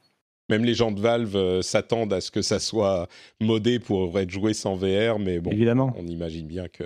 Euh, ouais, moi, pareil, mon PC n'est pas suffisant et j'ai un Shadow et c'est possible de bidouiller, mais ça serait plus simple quand ils auront leur euh, offre VR chez Shadow, enfin leur système de VR chez Shadow. Moi, c'est possible de bidouiller, mais en plus les serveurs sont pas à côté de chez moi, donc je l'ai fait déjà, mais Bon, peut-être qu'il faudrait que je teste, mais c'est vrai que changer le PC et tout ça, c'est pas que le casque de réalité virtuelle, il faut aussi changer le PC, même si j'avoue que le mien est quand même bien... Il a pris un coup de vieux cette dernière année, mais euh, peut-être que l'année prochaine, ça sera au programme. Déjà, cette année, il faut attendre de voir le prix que coûteront les Xbox Series X et PlayStation 5, parce que... Bon, Quand je vois à quel point Half-Life 2 est resté euh, bon à, travers les années, je pense que Half-Life Alix restera bon aussi et que c'est pas grave si on n'y joue pas maintenant. Euh. Ouais. Non, mais grave, non, mais si on a envie, tu vois, c'est ça qui. mais, il est... mais si on a envie et qu'on peut, foncez quoi. Ouais, ouais, bon, voilà, c'est la réponse. Euh, Animal Crossing, quelques heures de plus, et Cassim, tu y as joué aussi. Si on euh, peut et on a envie, foncez. Maïté, c'est toujours le bonheur sur ton île? Oui, j'ai pas grand-chose de plus à ajouter par rapport à ce qu'on s'est dit euh, l'autre jour. Euh, là, je suis rentrée dans un rythme un petit peu de croisière où ça y est, j'ai fait euh, mes grosses tâches de fond et donc aujourd'hui, je me, je me connecte au jeu surtout pour faire mes petites tâches récurrentes quotidiennes, aller creuser deux trois trous à droite à gauche, continuer d'amasser les clochettes et puis meubler mon meubler mon intérieur. Donc, euh, donc voilà, mais je suis toujours aussi enchantée. Et il y a une chose que j'avais pas dite euh, d'ailleurs pendant le podcast euh, du début de semaine que j'ai regretté de pas avoir dit, c'est à quel point le jeu est, chouette visuellement. Oui. c'est vrai que vu qu'il y a un, côté un peu chibi kawaii au niveau des graphismes, on, pourrait, euh, ça pourrait donner l'impression que c'est un jeu un peu moche, mais je trouve que le, gap graphique entre euh, l'ancien et le nouveau déjà est appréciable. Et en plus de ça, il y a des effets de texture, de lumière, euh, de profondeur de champ, etc., qui sont vraiment très très chouettes et d'autant plus sympa quand tu as ce petit côté de chill où tu te poses sur un endroit et juste admires le soleil couchant avec sur la mer. Donc voilà, visuellement en plus de ça, c'est vraiment une réussite. D'accord. Ouais, Cassim, t'es convaincu aussi Ouais, j'adore, aussi. euh, je trouve que c'est le jeu du feel good absolu. euh, Enfin, qui- il y a aucune, euh, il y a jamais d'animosité, il y a jamais de problème, il y a aucune barre de besoin dans ce jeu, donc je trouve ça fa- fantastique. Et euh, il y a toujours tout qui va bien, quoi. J'adore. Euh, Même quand tu es endetté euh, auprès de. Bah oui, c'est ça. T'as quand même euh. Mais- tout l'aspect euh, Tom Nook. Mais j'ai entendu qu'il était moins, euh, moins, Moins méchant. moins méchant que dans les versions précédentes, quand même. Ouais, c'est parce qu'il est sur une île insulaire, donc il est un peu plus détendu, tu vois. Par contre, Mais- il se fait taffer toujours autant, hein, euh, voire plus. Mais par contre, euh, alors moi, c'est juste, j'ai un sou- j'ai eu un souci quand même avec ce jeu, c'est simplement le- la coop qui m'a un peu déçu, euh, l'expérience multijoueur. Euh, donc j'ai mon copain aussi qui y joue et, euh, et lui, il est vraiment, et c'est un point qui a été relevé aussi par euh, des sites comme Kotaku.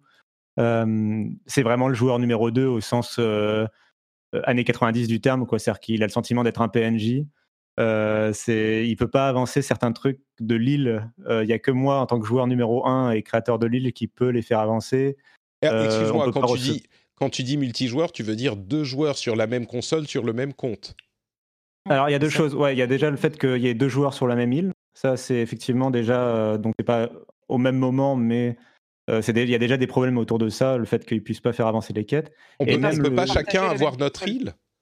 Non, c'est une île par Switch. Ouais, c'est c'est terrible ça. Et euh, du coup, il peut pas faire avancer en gros la quête principale, entre guillemets. Euh, et c'est à moi qui dois lui dire faut que tu me ramènes 30 bois, et c'est à moi de, lui- de donner à Tom Nook les de bois, par exemple, pour faire avancer le truc. Quoi. Euh, et euh, donc, ça, c'est déjà une première limite. Et même en, en le vrai mode coop où, où tu es les deux en même temps euh, à l'écran, euh, bah, il pas accès à son, enfin, le joueur secondaire n'a pas accès à son inventaire et, a un accès assez limité aux fonctions du jeu. Et en plus, euh, par exemple, on ne peut pas aller visiter une île euh, à deux, une île, les, les îles aléatoires, on peut pas aller les visiter à deux, faut forcément être tout seul. Et on peut pas accueillir des visiteurs. Il y a tout ce système où tu peux aller visiter les îles d'autres joueurs en ligne. Et, tu, et euh, dans le cas où on accueille des joueurs sur notre île, bah en fait, euh, si j'invite des amis sur notre île, euh, il peut pas être là, quoi. Il a pas le droit d'être là. c'est quand même assez ridicule, quoi. Enfin, tu vois. Ouais. Ça avait été pas mal critiqué, ça. Ouais. donc euh, c'est c'est vraiment le bémol que je trouve au jeu, qui est un peu décevant de la part de Nintendo, qui est plutôt doué sur le multijoueur, euh, justement local, coop euh, en général, je trouve. Ouais, le, Euh, le jeu en réseau, c'est pas vraiment leur truc, moi je dirais. Non, le jeu en réseau, non, mais le, le jeu euh, vraiment. Bah, c'est quand même les, c'est quand même les papas du, de la console avec quatre euh, entrées de manette. Ah vois. oui, de cette manière, tu Euh, veux dire, d'accord, ok, oui, ok. Donc, euh, donc le- ils ont quand même le multijoueur un peu dans leur ADN, même si le multijoueur en ligne n'était pas forcément Ouais. leur fort. Donc Ouais, c'est un peu le bémol que j'ai trouvé sur le jeu, mais sinon il est, il est vraiment incroyable. Sinon il est génial. Bah écoute, je pense que l'approbation est quasi totale, malgré ces problèmes de, de multijoueur, effectivement, qu'il faut garder à l'esprit. Euh, Doom, du coup, euh, je vais juste dire que je comprends beaucoup mieux maintenant ce que disait euh, JK dans notre épisode bonus. Je vous rappelle que l'épisode précédent était un bonus où on a parlé assez longtemps de euh, Doom et Animal Crossing, mais le truc qui était vraiment important dans ce qu'il disait, c'est que c'est un jeu qui est super, mais un petit peu fatigant. C'est du ultra du début à la fin. Et c'est vrai que euh, c'est intellectuellement éprouvant, en fait, de jouer à Doom. Ça peut paraître bête de dire ça, mais il y a tellement d'éléments au jeu. Euh, au bout de 2-3 missions, on commence à avoir euh, la tronçonneuse pour faire tel truc, le lance-flamme pour faire tel autre truc, le, les, coups de poing magiques pour faire encore un truc. Et il faut savoir à chaque fois euh, quoi utiliser, à quel moment du combat. Les ennemis en plus, il y en a différents qui sont sensibles à différentes armes. On a sur chaque arme deux modificateurs différents qui ajoutent une fonctionnalité à l'arme entre lesquels on peut switcher. Euh, il y a des bonus qu'on peut avoir, euh, genre une, un arbre de specs ou des specs qu'on peut avoir en plus pour changer notre no- nos, capacités spéciales, on va dire, ou pour ajouter des caractéristiques spéciales. On a en plus de ça des euh, bonus à débloquer sur un autre écran.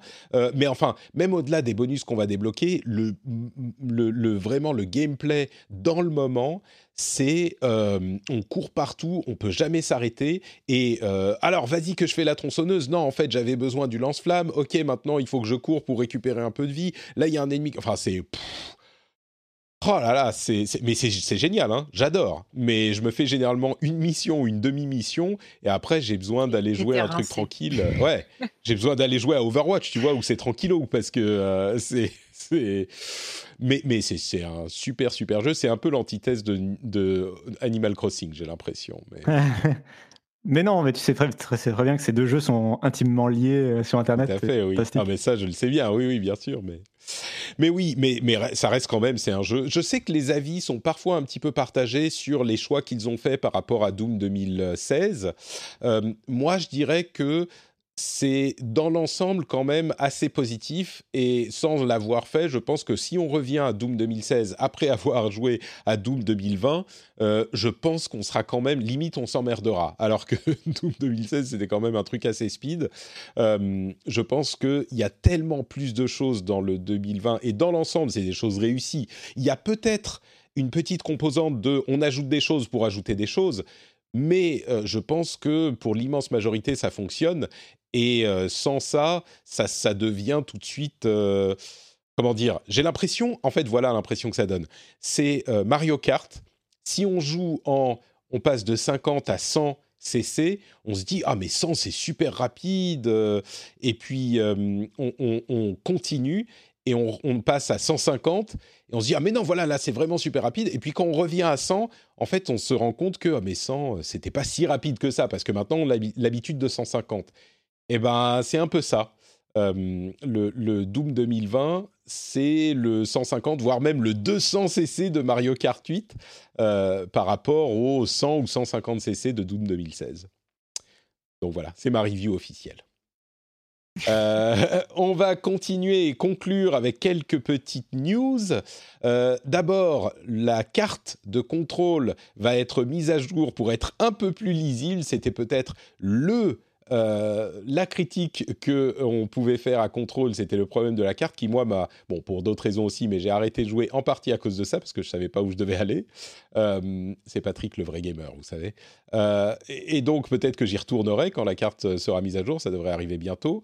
On a eu un Mais il Nintendo faut des couloirs, c'est ça? Pardon?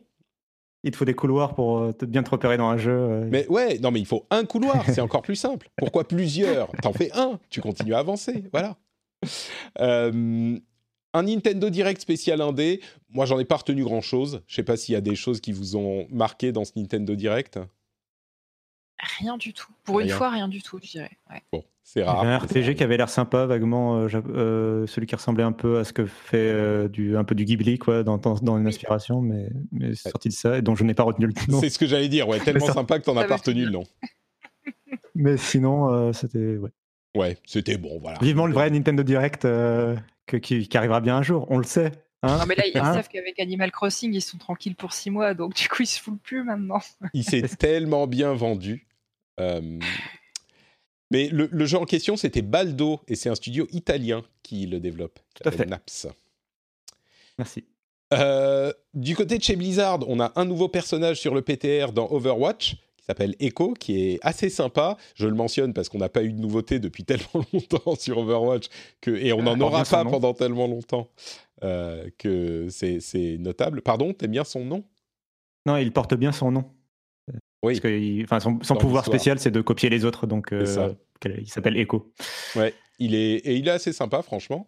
Euh, Hearthstone, on a aussi, pour la première fois depuis le lancement, je parle pas souvent des mises à jour de Hearthstone, mais il y a une nouvelle classe dans le jeu, pour la première fois en 7 ans. euh, depuis l'annonce, donc euh, c'est une nouvelle classe, c'est un changement notable.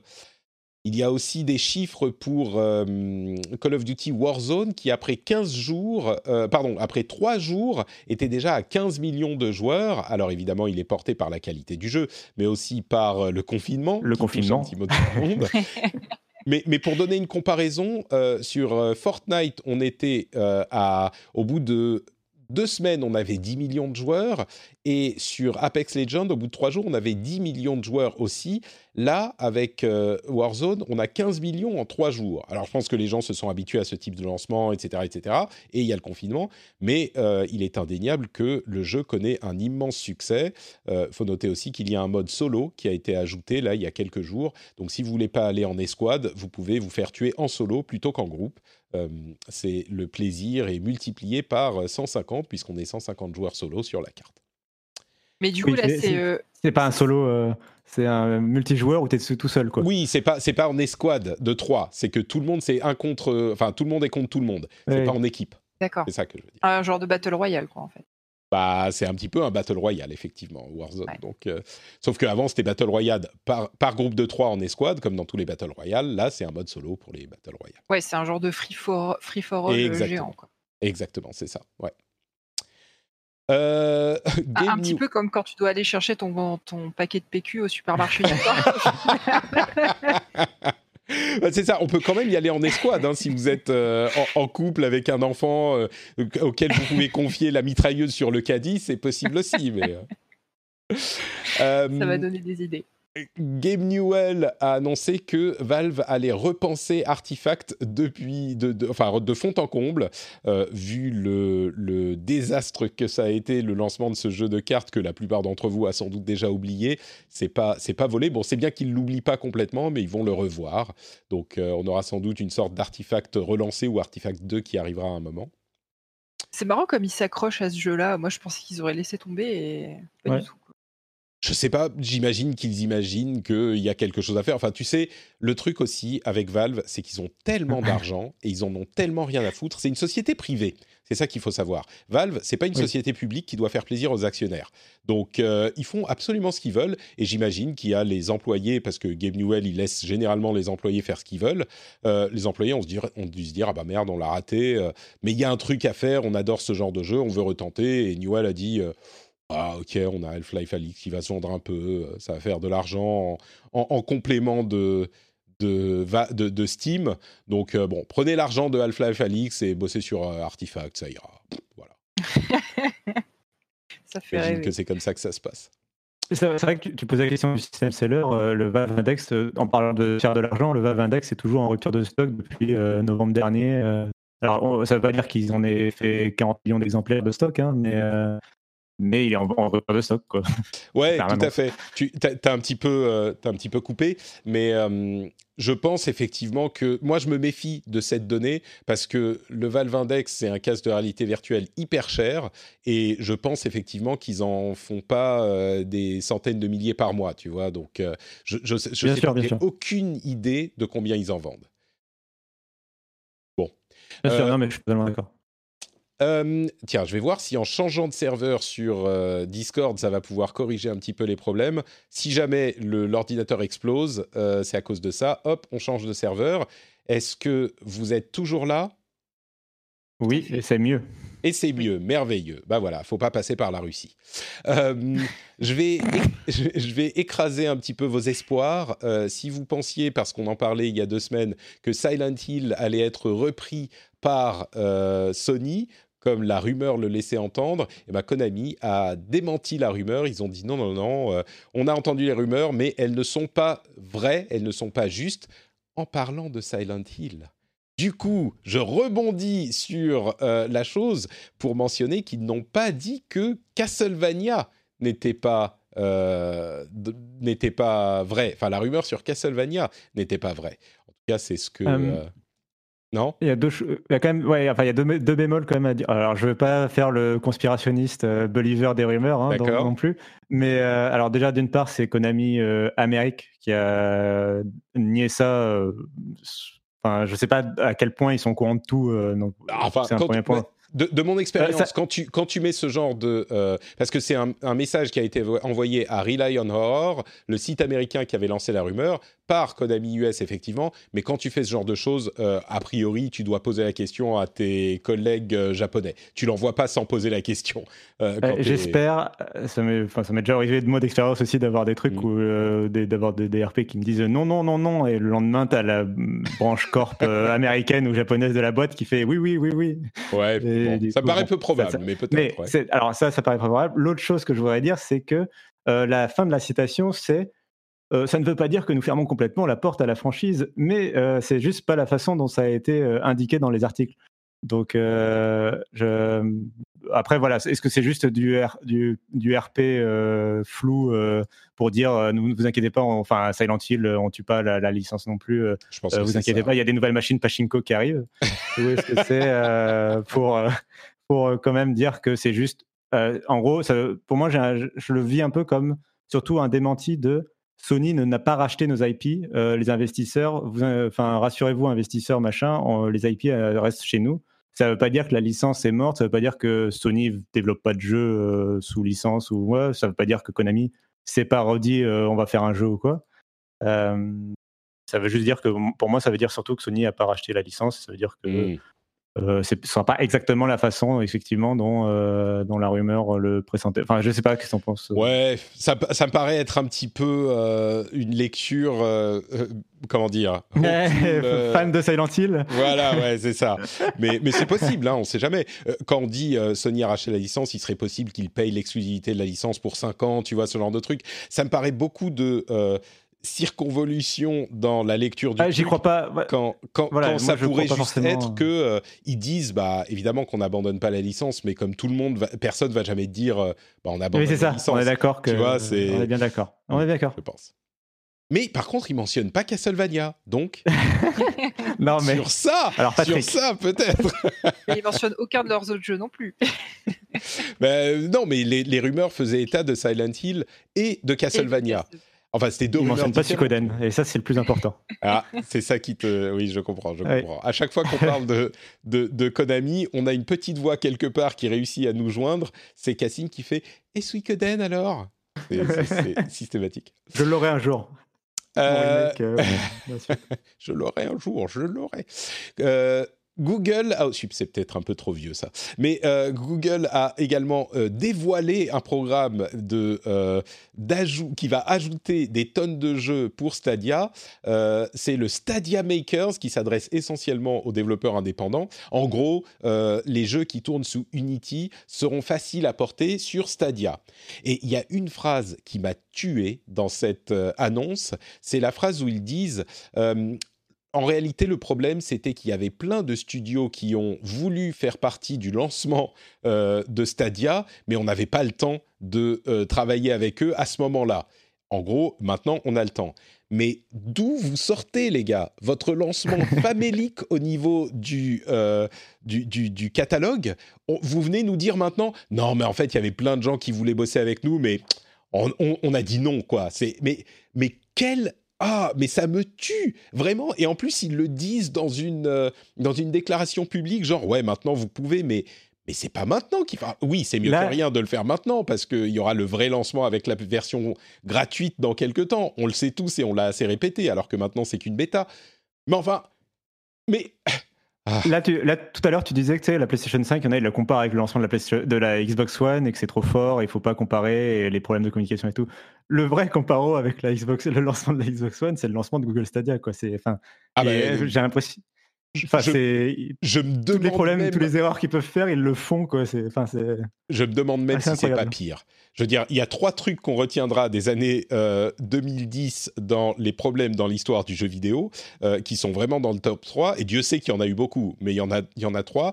Il y a la Xbox One, il y a euh, le lancement de Stadia et bien sûr Anthem qui est niveau olympique dans la compétition des ratages. Mais, mais Stadia, oui, on est clairement à un truc comparable quoi. Euh, oui, d'accord. Bon, on va conclure avec euh, trois news qui ont à voir avec le virus quand même. Il fallait bien qu'on en parle, mais c'est des trucs un petit peu marrants. Euh, d'abord, Sony ralentit le PlayStation Network pour ne pas que pour pas prendre trop de bandes passantes, comme on l'a vu chez Netflix. C'est vraiment possible. Alors voilà, moi la blague dont j'étais très fier, c'est donc en fait il passe de la DSL au RTC, c'est ça qu'il ralentit. Patrick, très drôle, merci. Euh, Plague Inc. Euh, va ajouter un jeu où le but n'est pas de euh, répandre la pandémie, mais de l'arrêter et de sauver l'humanité.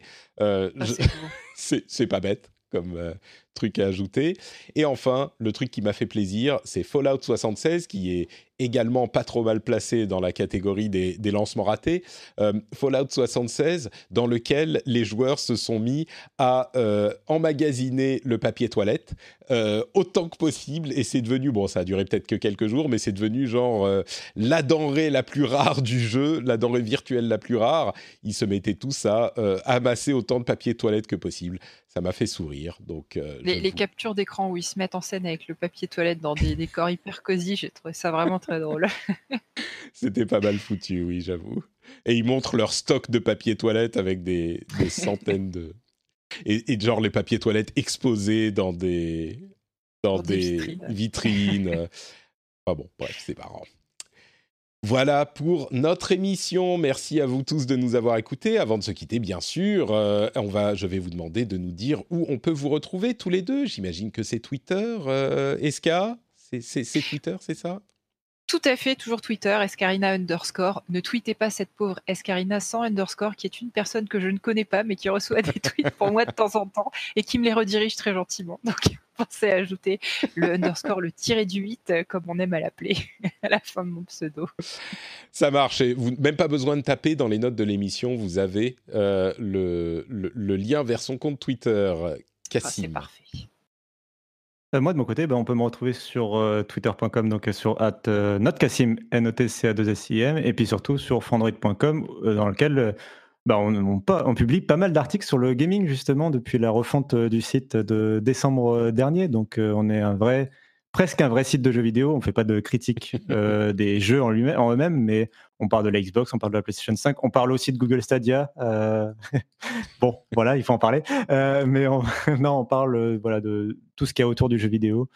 c'est vraiment un chapitre important du nouveau site magnifique. Moi, je dis ça sent mauvais pour Android, tout ça entre Fuchsia, les, trucs qui bougent sur Android, Frandroid qui se met à parler d'autres choses. Euh, hmm, bon. on est vraiment, euh, voilà, on veut devenir un média effectivement indépendant d'Android et parler, euh, de rester la référence quand même pour les gens, mais dans dans, dans pas mal de domaines, les smartphones, mais et aussi d'autres univers. Quoi. Très bien. Euh, et pour ma part, c'est Note Patrick sur Twitter, Facebook et Instagram. Plein de choses sympas sur Instagram. Il y a euh, des impressions sur certains, certains des matériels de podcasting, par exemple. Vous pouvez voir euh, la manière dont les choses se passent en Finlande dans mes stories. Enfin, plein de trucs sympas, vraiment. Vous pouvez aller sur Instagram et chercher Note Patrick. Vous pouvez aussi aller sur Patreon, patreon.com slash rdvjeux. Le lien est également dans les notes de l'émission pour soutenir, pour soutenir l'émission. Si vous l'appréciez, si vous ça vous fait passer un bon moment, et eh ben vous pouvez faire cling Patrick en rentrant chez vous ou en étant chez vous. Maintenant l'émission se termine, vous pouvez prendre le temps. Patreon.com/slash rdvjeux. Je vous remercie tous très chaleureusement et je vous donne rendez-vous bah, dans une quinzaine de jours pour un nouvel épisode. Ciao à tous.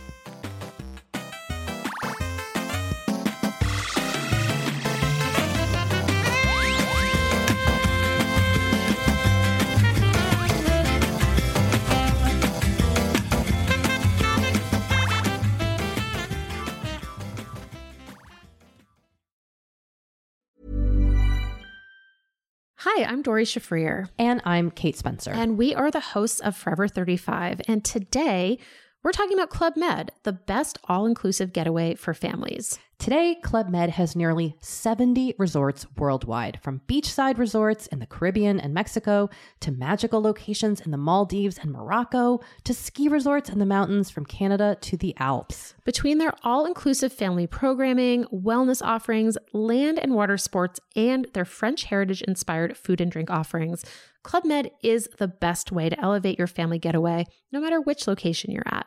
To learn more, visit clubmed.us. Have you ever Googled your own name? Prepare for a shock because your personal info, including addresses and phone numbers, is all out there. It's all harvested by data brokers and sold legally. Aura is a personal digital security service that scans the internet for your sensitive information and provides a full suite of privacy enhancing tools. For a limited time, Aura is offering listeners a 14-day free trial at aura.com slash safety. That's A-U-R-A dot com slash safety to learn more and activate the 14-day trial period.